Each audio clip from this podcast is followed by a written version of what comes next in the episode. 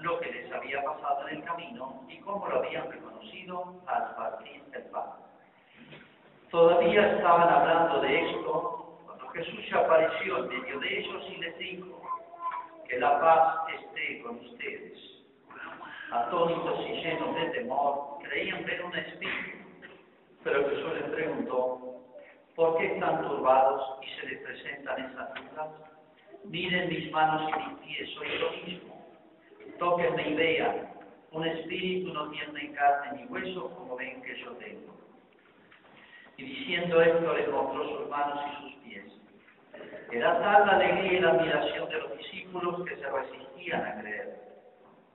Pero Jesús les preguntó, ¿tienen aquí algo para comer? Ellos le presentaron un trozo de pescado asado. Él lo tomó y lo comió delante de todos.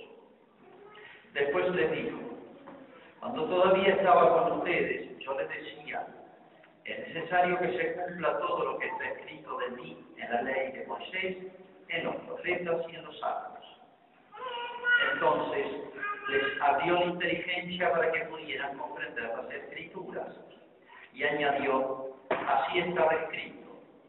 El Mesías debía sufrir y resucitar entre los muertos al tercer día y comenzando por Jerusalén, en su nombre, debía predicarse a todas las naciones la conversión para el perdón de los pecados. Ustedes, ustedes son testigos de todo esto. Es palabra del Señor.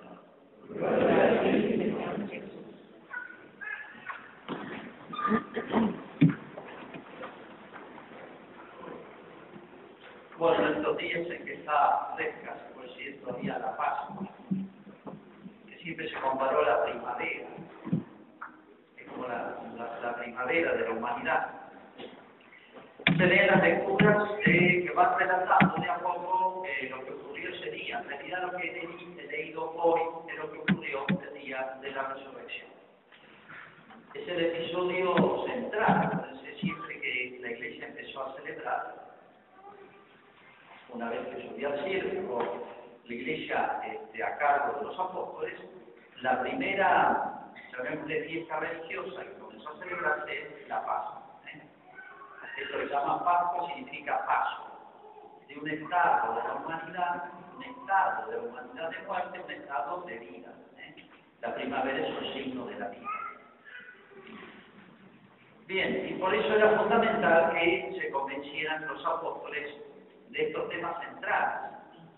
No solamente la pasión y muerte de Jesús, eso era muy obvio y evidente, lo vieron, sino, y mucho más, interesaba la resurrección, porque es el triunfo sobre el mal, las obras del demonio, tanto en lo espiritual como en lo físico. ¿eh? La, la, aparición de Cristo resucitado, del cuerpo de Cristo, glorioso, no es una palabra, representa la recuperación de la vida, de todo, del alma y del cuerpo, para la humanidad, no para Jesús. En Jesús la cabeza. Por eso, el día que resucita Jesús, que tengamos noticias por los evangelios, hay cinco apariciones. La primera a Santa María Magdalena. Tenía un mérito enorme esta mujer que había sido tan leal y fiel a Jesús. La segunda, a un grupo de mujeres, un grupo de mujeres, que pueden haber sido cinco o seis, que fueron al sepulcro con María Magdalena. La tercera no se sabe el horario, estas dos fueron muy tempranas, María Magdalena muy temprana, las mujeres también. A San Pedro no sabemos el horario. Al atardecer, a dos discípulos en Emaús, era un pueblito que quedaba cerca de Jerusalén, iban caminando para allá, recuerdan el episodio, Jesús se puso a caminar con ellos, no se dieron cuenta, estaba atardeciendo y lo invitan a la casa. Quédese porque es tarde y ya no va a seguir caminando, va a seguir un alojamiento, hospedar. Cristo en el camino dice de qué hablaba y de un tal Jesús, etc. Bien, y Jesús le dice, lo reta, porque no habían entendido lo que él había anunciado que iba a pasar. ¿eh? Necesitados de corazón, de mente, para entender las cosas. Y lo hizo volver. Así arranca el Evangelio de hoy. Los discípulos que retornaron de Maús a Jerusalén contaron lo que les había pasado. Dice que les explicó las escrituras de todos los lugares donde hablaba de que, iba a pasar esto, que ya estaba anunciado. Les explicó las escrituras y les hizo entender este texto y se apareció resucitado. Y esta que he leído es la última, por eso arranca con el último versículo del anterior y dice, todavía estaban hablando de esto, estos hombres se van a ver a los doce apóstoles, los once, porque Judas ya no está. Van a ver a los apóstoles que están encerrados por miedo, están todos juntos y obviamente son los referentes. Estos dos no son apóstoles, sino discípulos que van a ver a los once. Y estaban ahí cuando ocurre este episodio. Es la quinta aparición, ya tarde, muy de noche, porque si era el atardecer y tenían un par de horas de vuelta o más, ¿eh? desde Maús hasta acá, así que se calcula que ha sido bastante tarde. Es decir, cinco apariciones, las primeras a las mujeres y después a los, la última a los apóstoles. ¿Por qué se aparece primero a María Magdalena y a las mujeres? Y bueno, porque Jesús quería que se difundiera rápido la noticia por Jerusalén, y entonces no había Facebook, no había WhatsApp, entonces lo más rápido es decírselo a las mujeres. En un rato se enteró todo. Eh, Jesús conoce psicología, psicología. Bueno, masculino y femenino. Bien, ¿por qué insiste tanto Jesús en esto? Fíjense en que lo reconozca.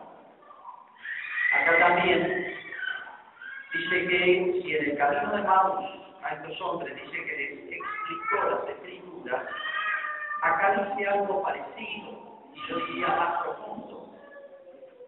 Dice que les abrió la inteligencia para que pudieran comprender las escrituras.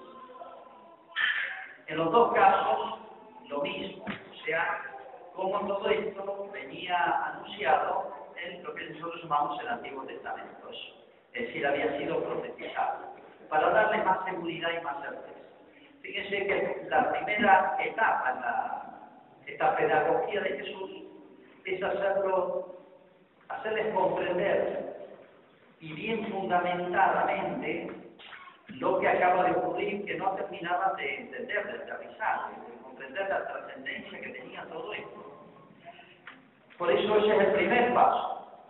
Más adelante, fíjense cómo termina el texto dice que debía resucitar entre los muertos. Y comenzando por Jerusalén, en su nombre debía predicarse a todas las naciones la conversión por el perdón del pecado. O sea, esto que ocurrió acá debía predicarse a todas las naciones. Cuando las escrituras hablan de naciones, no es el sentido actual de las palabras naciones. Para los judíos el mundo se dividía en dos grupos.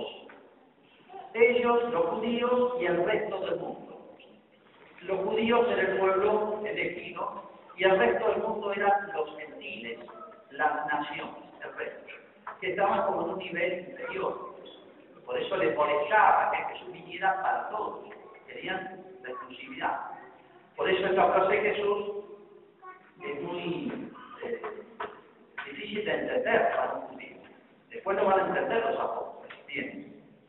Todavía no les dice nadie quién va a hacer este trabajo cuando Jesús se destina la ascensión, le va a decir, bueno, ahora ustedes vayan por el mundo, empezando en Jerusalén, Judea, Samaria, hasta el confines de la tierra. Todavía quienes llega a decir eso ahora se mueren de susto. Todavía no, se, no, todavía no terminan de entender lo que pasó, así que encomendarle una misión no estaban preparados. Se va a decir cuándo se destinan, la que se llama la ascensión. 40 días después, cuando subió al cielo. Fíjense entonces esta pedagogía de Jesús eh, con qué paciencia lo va llevando de a poco a los apóstoles y a toda la iglesia, hasta esto que es, es como la fuente donde mana, mama siempre la iglesia, donde bebe siempre la iglesia. Lo que llama el misterio pascual, la muerte de Cristo y la resurrección y la ascensión de Cristo a los cielos, la glorificación de Jesús. Es el triunfo cósmico, podemos decir, no es un episodio pasado para un pueblo que ocurrió allá lejos, sino esto cambió el estado, el estatus de la humanidad. El único, el acontecimiento histórico más histórico que existe y puede haber. Después de la encarnación, nos cambia de estatus, de un estado de muerte, de desesperación, a un estado de vida y de esperanza. Es un cambio gigantesco que ninguna revolución política, ni, ni tecnológica, ni económica, ni nada va a poder producir jamás en la humanidad. Esto es cualitativo en la humanidad. Es el único salto cualitativo grande de la humanidad. Lo. Entonces, esto es la fuente. Por eso la iglesia siempre va a la fuente. Y nosotros también.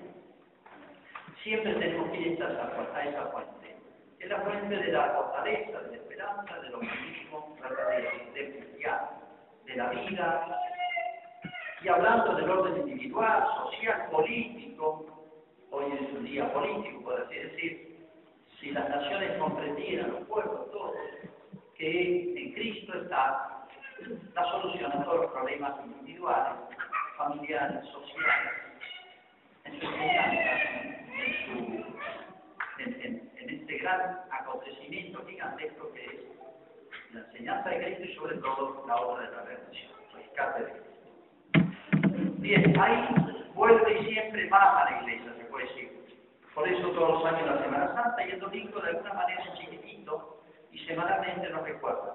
La misa es eso, recuerdo y la actualización no es solamente recuerdo, es una vuelta a poner, a hacer presente el triunfo de Cristo. Si ustedes ven los textos de la misa, se escuchan todo el memorial de la pasión, muerte, resurrección y ascensión y sesión a la derecha.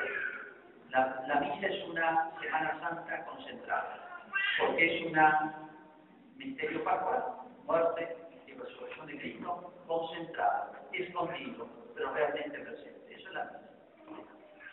De manera que nosotros somos también testigos de esto. Bien, esto cambió el, en la historia el sentido de la muerte, del dolor, algo que es tan humano tan de la condición humana, lo vamos a ver todos. Se está metiendo desde el norte argentino y ya ha llegado acá, han preguntado varios, el culto a Santa Muerte. Creo que lo habrán escuchado. Hay un santuario, creo, creo que es en el Chaco. El culto a Santa Muerte. Fíjense, es un disparate por donde lo dicen. Primero, el culto a los santos, los santos son personas. La muerte no es una persona, es una abstracción. Es como si dijera la salud. No, hay personas que tienen salud, pero la salud así como en abstracto no existe. Entonces, primero, no se puede rendir culto a una abstracción. Segundo, la cosa más detestable para el ser humano creo que es el dolor y la muerte. ¿Cómo va a rendirle culto a algo horrible? Yo nunca me muerto, pero eh, a nadie le gusta ni la muerte propia ni la muerte de los seres queridos, si pudiéramos evitarla. Si hay dos cosas que nos sacuden es el dolor y la muerte. Entonces, rendirle culto, San Pablo dice así, al demonio lo llama Dominus Mortis, significa Señor de la muerte. Al demonio lo llama Señor de la muerte. Por eso todos los signos de muerte son señales, no a veces no conscientes, etcétera, pero que tienen que ver con el demonio. Desde aquella vieja, nosotros, vieja película de los piratas, de los piratas de la calavera, con las, con las tibias cruzadas, pero bueno, hoy ha reaparecido, no solamente en forma de culto a la muerte, no hay que rendirle culto, sino que aparece mucho ver la entonces, ese duelo que la, la pascual aparece entre la vida y la muerte, trabaron lucha, venció la vida, Cristo. ¿eh? Entonces, los cristianos, si hay algo que tenemos y aspiramos y anhelamos y lo esperamos, y es posible, es la vida, y la vida verdadera. Esto influye también en algo que a veces no tenemos en cuenta, que es, va a parecer extraño, es decir, son los velorios. El sentido de la muerte. Pregúntale a Don Gómez y familia, a ver si igual que yo. Pero es notable, nosotros andamos mucho en velorios. Ustedes también, bueno. Eh, ¿Qué diferencia hay entre un velorio y otro? Hay velorios donde, bueno, hay una frialdad, sí, hay que estar acá, hay que estar con cara triste, hay que poner cara de nada, pero no, sana. Hay velorios desgarrantes, donde no hay consuelo, lloran, y sobre todo ir al cementerio, a veces hasta desesperación.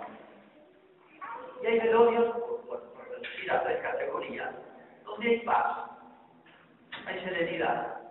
Y pongo el ejemplo de esta familia, muy amiga, conozco de chico, sería, tiene un hijo está en sanitario, tenía ocho hijos, tuvo un accidente viniendo de Neuquén, hace en enero, en enero, creo no, murió la esposa en el momento, eh, después mueren para terapia de los hijos, muere uno de ellos, de 20 años más o menos, la hija está en ruedas, recuperándose tal vez, y uno de los hijos con mucha terapia y se está recuperando. Pero no es la, tragedia esta que interesa, sino tuve los dos velorios, de la esposa y del hijo, con un poquito tiempo diferente. Había muchísima gente, la misa, tuve el entierro, y realmente había más de 500 personas, pero se quedó en el cementerio como si quedara en un lugar de paz no parecía que estuviésemos acompañando a una familia que resulta de una familia muy buena, hermosísima. Lo conozco de que antes de que fuera novio, papá. Y bueno, este, uno dice que clima, eso que no se puede, a veces se falta en el ambiente, pero está. Dice, ¿qué diferencia de un a otro? Eh, es muy importante esto porque es como un texto para nosotros. ¿Cómo nos presentamos ante la muerte? ¿Cómo nos presentamos ante la muerte? Puede decir que eso nos pinta a nosotros. Fíjense que el, el, la palabra cementerio viene de cementerio, que significa dormitorio. Está tomado un texto de escritura, que Jesús dice, no está muerto, duerme. En realidad estaba muerta, es una persona que iba a resucitar. Es una manera de decir duerme, no se duerme por un rato. Antes se llamaba necrópolis el cementerio, ciudad de los muertos. Es la palabra antigua que por ahí aparece en la prensa, la necrópolis de esta ciudad. Ciudad de los muertos y ciudad de los vivos había. No tenían idea qué pasaba, no se lo metían todos ahí y nunca podía sepultarse dentro de la ciudad una persona, pero le tenían miedo los muertos. No sabían qué pasaba ni en qué hablaban. El cristianismo aclaró todo esto, uno de los tantos temas que esclareció del todo y definitivamente. Con Cristo, con este episodio de Cristo. Por eso el domingo pasó a llamarse Día del Señor, Día de la Resurrección. Y en las lenguas eslavas, ruso, bielorruso, ucranio, todas las lenguas eslavas, se, se, dice, en vez de domingo se dice resurrección, los crecientes. El único día que cambió de nombre. En la lengua tribal en latín y el Domini, el Señor, francés, portugués, italiano, etcétera, significa eso. Y en la lengua aceptaba, fíjense cómo no es cambiar una palabra, sino el sentido de la vida, el sentido de la vida. Por eso la palabra cementerio es una palabra linda, por más que el cementerio veces nos despierte una cierta impresión.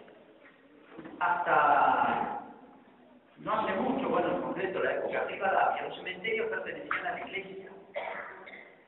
Y en el lenguaje criollo, el cementerio del Campo Santo, muchos recordarán, todavía está en la literatura del Campo Santo. ¿Por qué el Campo Santo? ¿Y por qué la iglesia estaba a cargo del cementerio?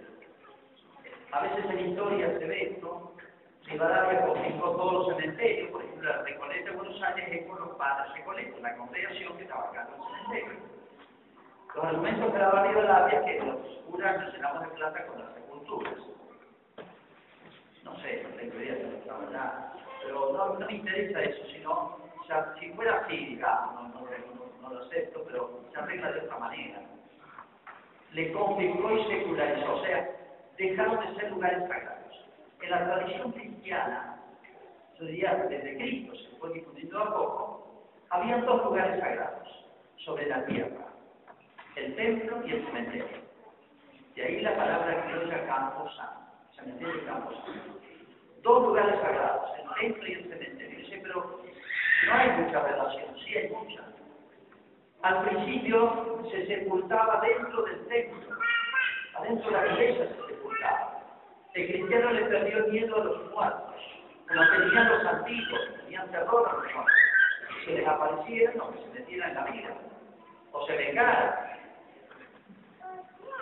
Cuando no había lugar en los templos, iban a las ciudades antiguas, como Santa Fe, la fundación de Santa Fe, uno visita la ciudad y ve todas las tumbas ahí en el piso. Como no había lugar, se empezaron a sepultar en torno a la iglesia.